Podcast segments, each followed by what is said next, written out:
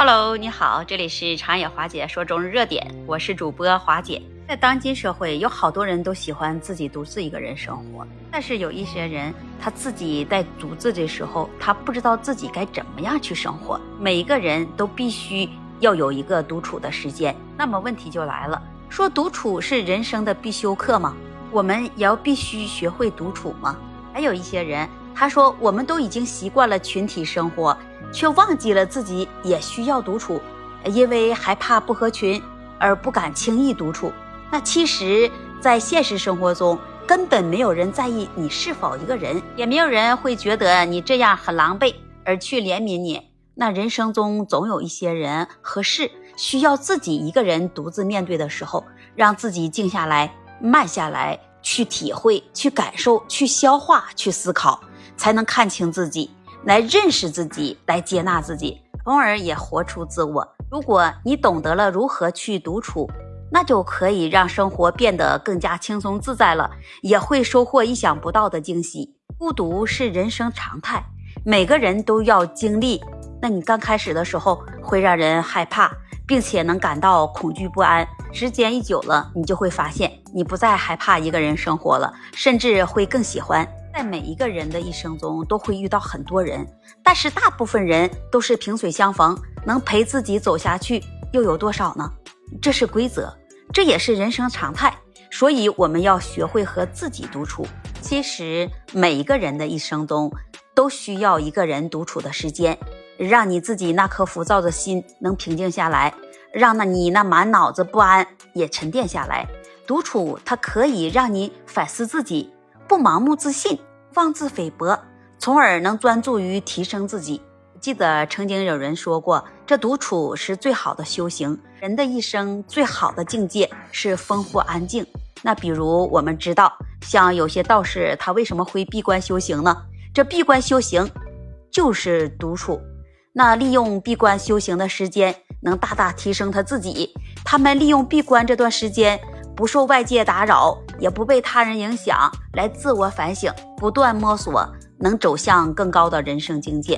自己学会独处，也会让你成为更好的自己。都说人生就是一场马拉松，开始的时候人山人海，渐渐的就三五成群，那最后呢，又变成了形单影只，去这样一味的去迎合他人。那你倒不如把你这时间都用来好好的爱你自己，努力提升自己。那我们也说，这独处它并不是要跟外界分离，而是给自己留点独立的空间。在这段时间里，你可以抛开世俗，能更好的看清局势，认识自己，更加明确自己人生的方向。你在你独处的时间里，你可以不问世事，能更好的督促自己去丰盈内心，能早日见得一个强大的自己。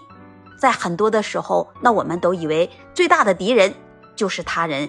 结果，你却是自己。人的一生不就是在和自己较量吗？唯有你去不断的去挑战自我，突破自我，才能奔赴更好的未来。你不是因为生活不如意，而是因为你的能力暂时无法改变现状。只有当你自己变得足够强大以后，才有资格去选择更多好走的路和更好的朋友。那与其试图在广阔的社交圈子里去寻找更好的出路，不如你在独处中来修炼自己，来修炼你强大的内心，来努力使自己的路变得更好走。有这么一句话说得好：“你发出自己的光，也能照亮别人的路。”也许这才是在独处中成长的意义。我觉得一个人最好的状态就是独处的时候，安静自在。不用周旋于别人的情绪，也不必刻意去判断他人的思想，自己来陪同自己，这才能回归到一个真实的自己。你经历太多的事以后，你就会明白，也许孤独才是人间的常态，而独处更是一个人了不起的能力，或许也是余生最好的活法。当你在独处中回归自我了，认清自己了。成就自己时，那时候你才会发现，原来独处才是一个人真正的成长。人生的路上，你如果连自己都不了解自己，那么谁又能来了解你呢？学会独处是人生的必修课，只有懂得独处了，你才能找到那个最真实的自我，能活出最舒坦的自己。我希望往后余生，愿你在独处中成为一个更好的自己，怡然自得，看花开花落，云卷云舒。所以呢，独处就能会让我们能感到自己在真正的成长了。你觉得是不是这样呢？